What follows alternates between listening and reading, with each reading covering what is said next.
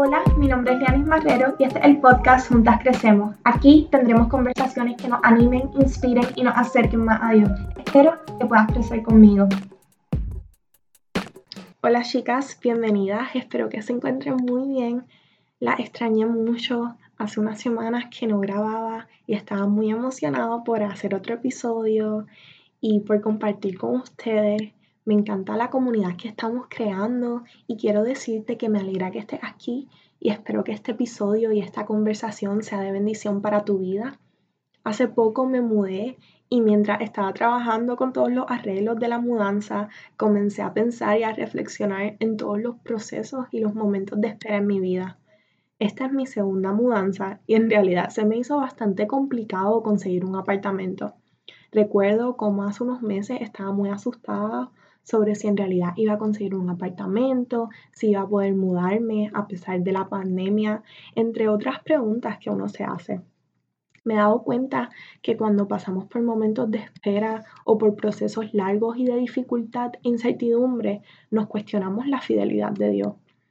Cuando pasamos por momentos de espera, comenzamos a preguntarnos si en realidad Él nos escucha cuando oramos o si en realidad Él está ahí con nosotras. Algo que se nos olvida muchas veces es que tenemos que pasar por momentos de espera y de dificultad para poder disfrutar las recompensas y las victorias. Mientras estaba reflexionando en todo esto y en esos procesos de nuestra vida, recordé algo que me pasó hace algunos años que quiero compartir con ustedes. Hace como tres años atrás apliqué a un internado que quería muchísimo. Sentía que estaba preparada y que era mi momento Recuerdo que cuando apliqué estaba un poco nerviosa, pero estaba bastante segura de que me iban a escoger.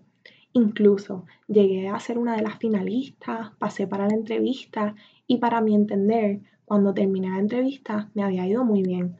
Estaba segura de que me iban a seleccionar. Sin embargo, no fue así. No me seleccionaron.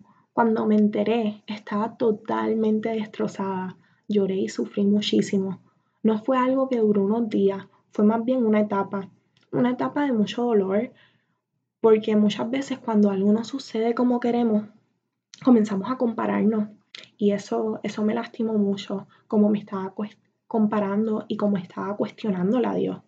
Recuerdo que durante ese tiempo lo único que hacía era cuestionarle a Dios todo lo que me había pasado y luego comencé a sentirme inferior y comencé a pensar en que no era suficiente hasta que luego de unos meses comprendí que no era mi momento, que no era mi tiempo y que no iba a ganar nada quejándome o cuestionándola a Dios.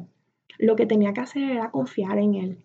Y eso fue exactamente lo que comencé a hacer.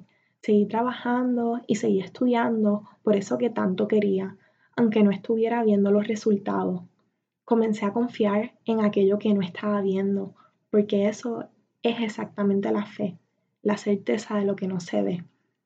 Luego un año de ese momento de fracaso y temor, me recomendaron otro internado, uno que era internacional y en cierto modo mucho mejor.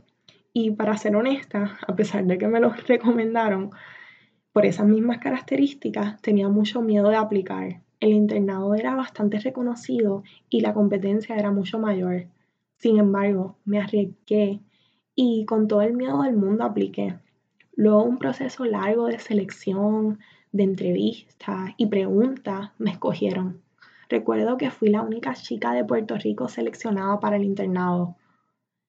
El internado lo conseguí en mi último semestre de universidad y gracias a que hice el internado en mi último año de universidad pude comenzar a aplicar a trabajo y así fue como conseguí un trabajo que amo, incluso antes de que me graduara todo fue encajando perfecto.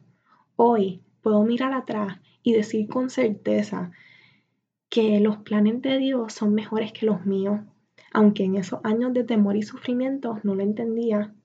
Hoy no me queda nada más que decir que Dios es fiel, que aunque muchas veces no entendí el camino y tuve miedo del resultado, Él fue fiel, Él me respaldó. Sé que si lo hizo conmigo y lo hizo en mi vida una vez, lo hará otra vez y lo hará la tuya también. En Juan 13, 7 dice, ahora no entiendes lo que estoy haciendo, pero lo entenderás más tarde. Y hoy quiero recordarte que aunque no entiendas lo que Jesús está haciendo, lo entenderás más tarde. Si estás pasando por un proceso largo de espera o incertidumbre, hoy quiero recordarte que Dios siempre llega a tiempo. Él usa los momentos de espera para fortalecer nuestra fe en Él y traer cambio y el crecimiento que necesitamos en nuestras vidas. Los momentos de espera e incertidumbre nos fortalecen. Muchas veces pensamos que Dios llega tarde, pero no es así. Él no llega tarde, Él no llega después, Él siempre llega justo a tiempo. La espera, aunque nos duela, es necesaria en nuestra vida. En la espera, Dios nos prepara para lo que sigue. Los procesos y la espera me han enseñado a mí a tener paciencia, a confiar más en Dios y a renovar mi fuerza. Cuando paso por momentos de espera y crisis, me pregunto a mí misma, ¿qué me quiere enseñar Dios con esto? ¿Cómo me ha cambiado esta situación? ¿Ha cambiado en algo mi fe en el Señor? Estas preguntas son súper importantes. Cuando pases por un momento difícil, háztela y reflexiona en ella. Es necesario que cuando pasemos por momentos de incertidumbre, recordemos y pensemos en todo lo bueno que Dios nos ha dado ya. Muchas veces solo recordamos lo malo de la vida y olvidamos con facilidad lo maravilloso que Dios ya ha sido con nosotras. Es importante que cuando estemos pasando por ese momento de espera, velemos nuestros pensamientos, nuestras emociones, nuestro corazón. En lo personal, yo puedo encontrar mucho consuelo, paz y fortaleza por medio de la oración. No hay un momento en el cual Dios no nos escucha. Él contesta nuestras oraciones siempre. A veces lo hace con un sí, a veces lo hace con un no y a veces lo hace con un espera. Y cada contestación es parte de un propósito y su respuesta es siempre con amor, porque Dios es amor. Así que abraza el proceso que estás viviendo y recuerda siempre que Dios tiene algo especial guardado para cada uno de nosotras. En 1 Corintios 2, 9 dice, ningún ojo ha visto, ningún oído ha escuchado, ninguna mente humana ha concebido lo que Dios ha preparado para quienes lo aman. Los fracasos, las victorias, los momentos de felicidad, los momentos de dolor son procesos de la vida. Escoge hoy disfrutar la etapa en la que te encuentres.